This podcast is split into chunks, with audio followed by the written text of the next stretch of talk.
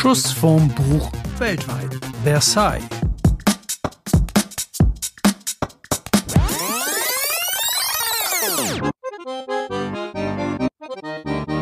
Okay, hallo zusammen. Eine neue Folge von Schuss vom Buch weltweit. Wir sind bei, zu Gast bei Freunden überall auf der Welt, hören mal rein, wie es denen so geht, wie es ihnen im Umfeld so geht und vor allem auch, was sie lesen. Und heute führt uns die Reise nach Frankreich, nach Versailles zu Ingrid. Ingrid ist eine Freundin von meiner Mutter aus alten Schulzeiten oder Studienzeiten noch. Und am besten, Ingrid, stellst du dich einmal ganz kurz selber vor, wer du bist. Ja, gut. Ich heiße Ingrid Durand-Gasselin, also einen französischen Namen, weil ich einen Franzosen geheiratet habe. Äh, ja, ich muss das korrigieren. Ich bin äh, die Freundin von deiner Mutter und von deinem Vater auch gewesen. Und, äh, und bin es auch noch. Und äh, äh wir haben zusammen äh, angefangen zu arbeiten im Max-Planck-Institut. So haben wir uns kennengelernt. Gut, also ich lebe jetzt, äh, ich bin erstmal Rentnerin und ich lebe jetzt seit äh, 1968 in Frankreich und davon äh, seit einigen Jahrzehnten in Versailles. Also zurzeit gehöre ich zu einer französischen Lesegruppe und äh, bei der letzten Auswahl ging es um die im Herbst äh, 2019 vergebenen französischen Literaturpreise. Und davon äh, möchte ich jetzt sprechen, weil die beiden Bücher habe ich gerade zu Ende gelesen. Äh, ich muss dazu sagen, es gibt insgesamt 17 Literaturpreise in jedem Herbst, was eigentlich meines Erachtens noch viel zu viel ist. Und das ist eigentlich so eine richtige Verkaufstrommel, würde ich mal sagen. Also meine erste Wahl war ein Buch von Karin Thiel, äh, Les choses humaines, also wenn ich das mal direkt übersetze, äh, die menschlichen Sachen. Die Autoren bekamen dafür zwei Preise, den Goncourt der Gymnasien und den Interallier. Aber das Buch ist noch nicht auf, äh, auf Deutsch erschienen. Das wird aber sicherlich kommen, denn diese Autorin ist auch in, wird auch auf Deutsch übersetzt. Man kann sie auch in Deutschland finden. Es geht, äh, die Geschichte ist, äh, es geht um einen berühmten äh, französischen äh, Journalisten, äh, der hauptsächlich in der Politik tätig ist. Und seine Frau äh, ist bekannt als äh, engagierte Frauenrechtlerin. Sie haben einen Sohn, der Student an einer berühmten äh, amerikanischen Universität ist. Alles scheint bestens zu laufen. Aber dann kommt eine Anklage auf Vergewaltigung und bringt die soziale Struktur der Familie in Schwanken. Der Sex und die heftigen, äh, Puls, deren heftigen Pulsionen sind im Herzen dieses Romanes und befragt die zeitgenössische Welt. Die Gewalt, Gewalttätigkeit gegenüber der Frauen und das Funktionieren der Justiz nach der Anklage wie auch das Problem der Einwilligung der Frau zum Akt kommt zur Diskussion. Siehe Hashtag MeToo. Das heißt, es ist die Geschichte von dem Harvey Weinstein, von dem amerikanischen Filmproduzenten. Mhm. Mir hat das Buch überhaupt nicht gefallen, weil ich fand, das Thema wäre ganz gut gewesen, aber es, es ist nur alles, was gerade aktuell ist und ziemlich, also ich, es war oberflächlich und unpersönlich. Es gab so wie einen Katalog von Attentaten, Familienkrisen, tyrannisches soziales Netzwerk, Xenophobie und Antisemitismus. Also, äh, das Buch äh, kann ich nicht empfehlen, wenn es mal übersetzt wird. Die zweite Wahl war der Goncourt-Preis für Jean-Paul Dubois. Tous les hommes n'habitent pas le, le, monde de la même façon. Äh, also wenn ich das mal übersetze, alle Menschen auf der Welt leben nicht auf, auf gleicher Weise. Ebenfalls noch keine Übersetzung, aber das, der wird auch in Deutsch übersetzt. Er schreibt nicht sehr viele Romane, äh, und, äh, aber sie sind sehr gut geschrieben und das Buch hat mir eigentlich sehr gut gefallen. Geschichte, es ist die Geschichte eines gutwilligen Mannes, der alles verliert durch die Unbarmherzigkeit der modernen Welt. Und die Hauptperson ist ein Hausverwalter eines großen Wohnhauses, er ist ein guter Mensch, der sich viel um die Bewohner kümmert und Hilfe leistet. Und eines Tages wird er mit einem äh, zynischen Immobilienverwalter konfrontiert, der ihm das Leben unmöglich macht. Äh, letzterer ist nicht unbedingt ein Zyniker, aber er ist ein Immobilienverwalter der modernen Welt, die sich rationalisiert und er ist, was man so sagt, ein Kostkiller. Es ist der Kapitalismus. Er hat nichts mit Gefühlen zu tun, obwohl sich ja die menschlichen Beziehungen sich auf Zeit und auf Dauer bilden. Und so kommt es, äh, zumindest in dem Buch, äh, zum Ende einer Welt. Die sozialen Bindungen geraten aus den Fugen und es geschieht das Unvermeidbare. Die Hauptperson des Romans endet im Gefängnis wegen körperlicher Aggression. So, und jetzt habe ich natürlich auch noch Deutsches zu lesen. ähm, seid ihr noch da? Ja. Außerdem lese ich in deutscher Sprache ein Buch von Arno Geiger, er ist ein Österreicher, allerdings mit mehreren Unterbrechungen, da dieses ein sehr problemreiches Buch ist mit Themen wie Alter, Familie und Krieg. Und durch eine Freudlosigkeit äh, habe ich das eigentlich nicht so sehr gern und äh, lege es immer wieder weg es handelt sich um eine Geschichte einer Familie zwischen 1938 und 1989, also eine Vorkriegs- und bis zur Nachkriegszeit. Äh, mal kurz, die kurze Zusammenfassung ist das, also der, haben, der Erzähler heißt äh, Philipp Erlach und hat das Haus seiner Großmutter in einer Wiener Vorstadt geerbt. Und die Familiengeschichte, von der er definitiv nichts wissen will, sitzt ihm nun doch im Nacken. Also Arno Geiger erzählt, als sei sie gegenwärtig äh, von Alma und Richard, die 1938 gerade eine Tochter bekommen und nichts mit den Nazis zu tun haben wollen. Vom 15-jährigen Peter, der 1945 mit den letzten Hitlerjungen durch die zerbombten Straßen läuft und so weiter und so fort. Und da habe ich erstmal aufgehört. ich muss sagen, also er hat auch einen Stil, der ist zwar sehr klar, aber die Sätze sind unheimlich lang und es geht immer wieder zu, vor, zurück in die Vergangenheit und dann wieder in die Zukunft, aber nicht in die Zukunft, in die, in die Gegenwart des Erzählers. Und also äh, ich muss sagen, mir, mir fällt das Buch ein bisschen schwer. Äh, ein anderes Buch, was ich sehr gern lese, gelesen habe, weil ich es auch schon zu Ende gelesen habe, ist ein Buch, das heißt Baba Dunjas letzte Liebe von Alina Bronski. Äh, also das, es geht um das Alter, das anders gelebt und mit heiterer und besinnlicher Gelassenheit. Äh, und das finde ich wunderbar, weil das ist genau, was ich jetzt brauche. Also es ist eine deutsch-russische Schriftstellerin, die sich äh, in die Seele einer alten Frau versetzt, die ihre Heimat in der Todeszone von Tschernobyl nicht verlassen will. Also sie ist eine Tschernobyl-Heimkehrerin und wo der Rest der Welt nach dem Reaktorunglück die tickenden Geigerzähler und die strahlenden Waldfrüchte fürchtet, baut sich die ehemalige Krankenschwester mit Gleichgesinnten ein neues Leben auf. Also Wasser gibt es aus dem Brunnen, also die haben keine Angst davor, ne? Und äh, Elektrizität an guten Tagen und das Gemüse aus dem eigenen Garten. Und es ist so, dass die Vögel rufen im Niemandsland so laut wie sonst nirgendwo und so weiter und so fort. Es gibt also von jedem eine kleine Geschichte aus dem Dorf von den von diesen paar Personen, die beide, die alle sehr hoch betagt sind. Ne? Äh, und aber da will ich jetzt nicht ganz drauf eingehen. Und äh, diese Baba Dunia schreibt Briefe an ihre Tochter Irina, sie die Chirurgin bei der deutschen Bundeswehr ist und auch an ihre Enkelin Laura. Und dann äh, wird das ganze Dorf durcheinander gebracht, weil Fremde kommen. Und die Gemeinschaft steht erneut vor einer Auflösung.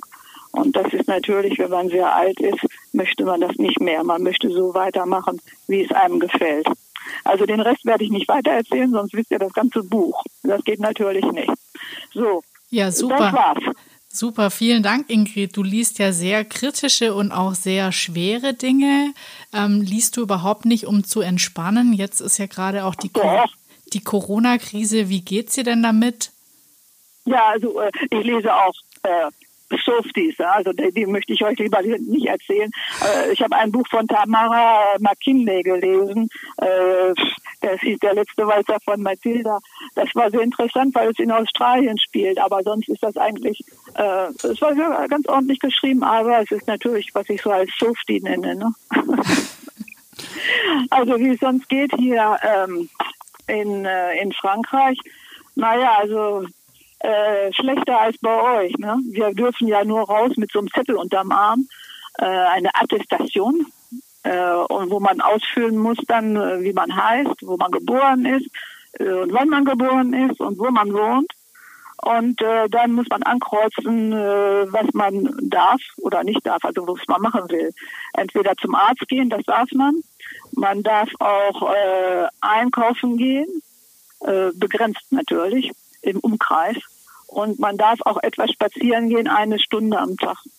Also ein Kilometer um, um, den, um den Wohnsitz herum. Aber Gott, also kontrolliert bin ich noch nie.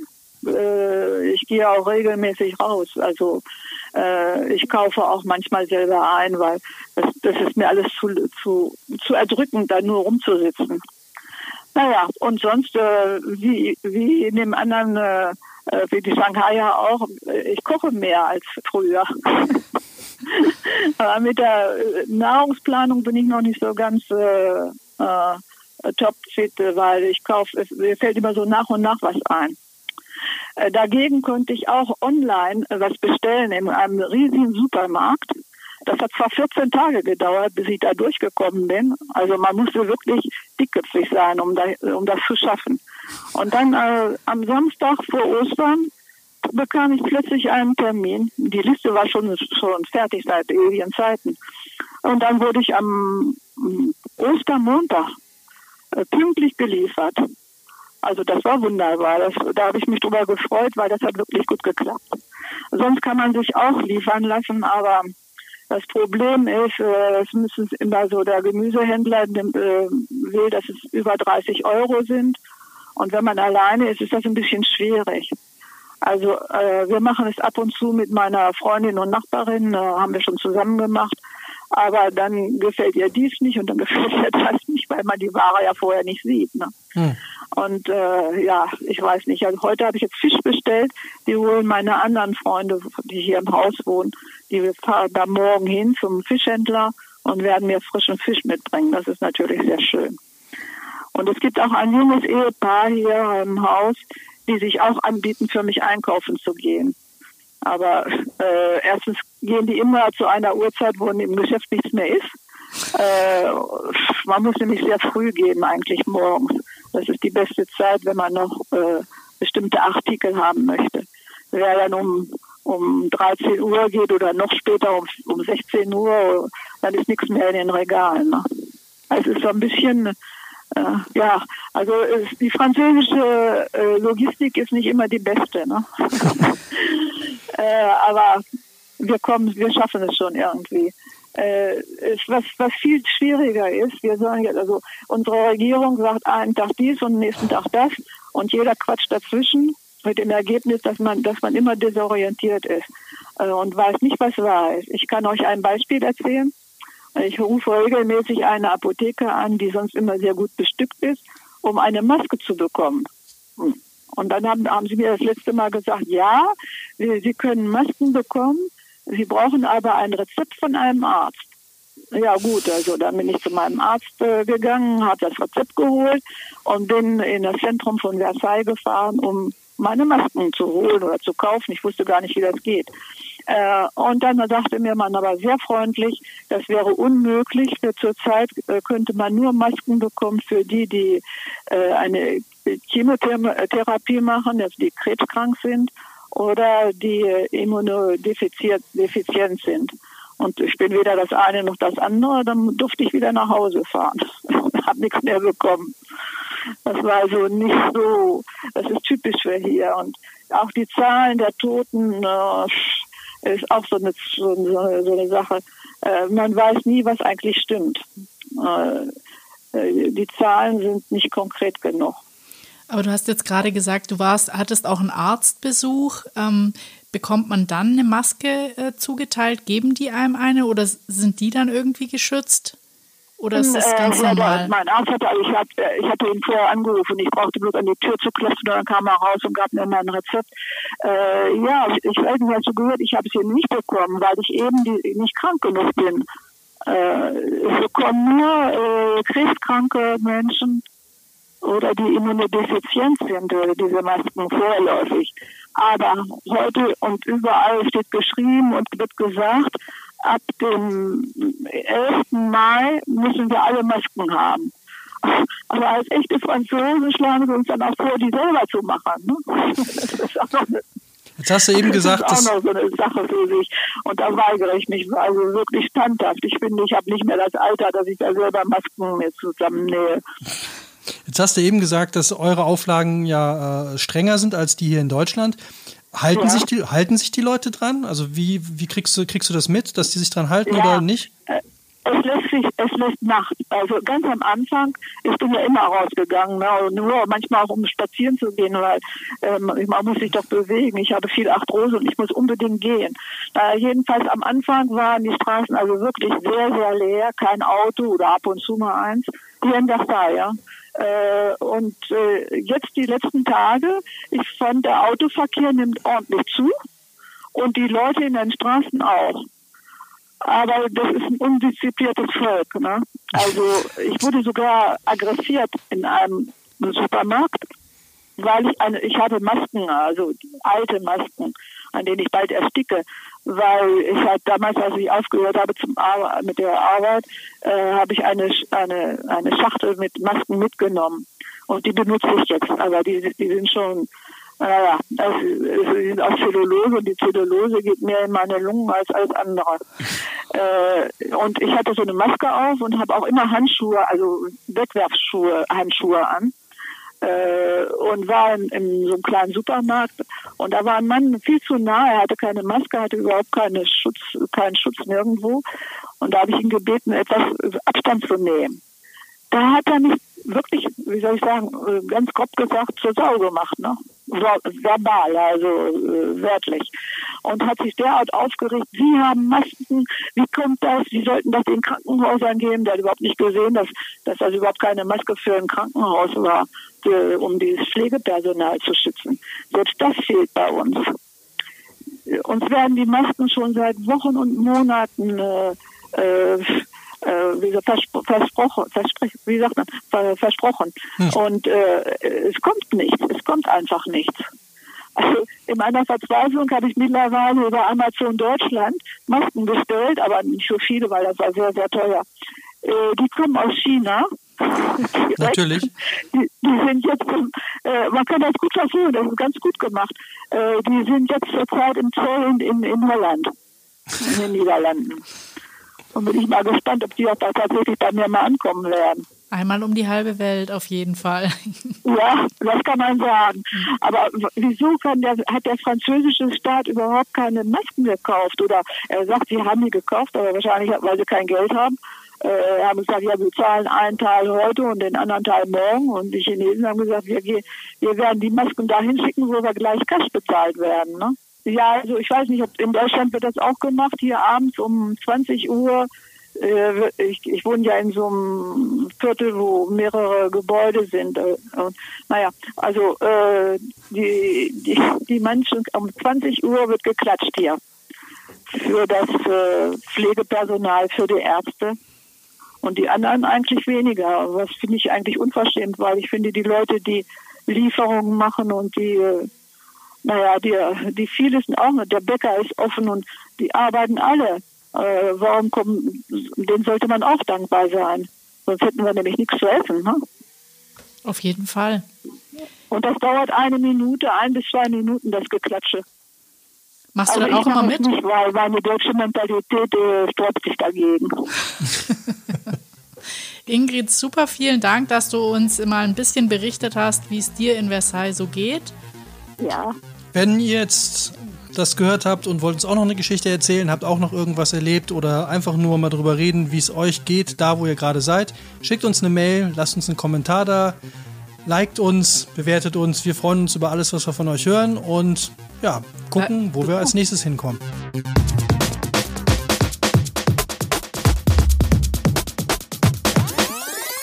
Schuss vorm Buch.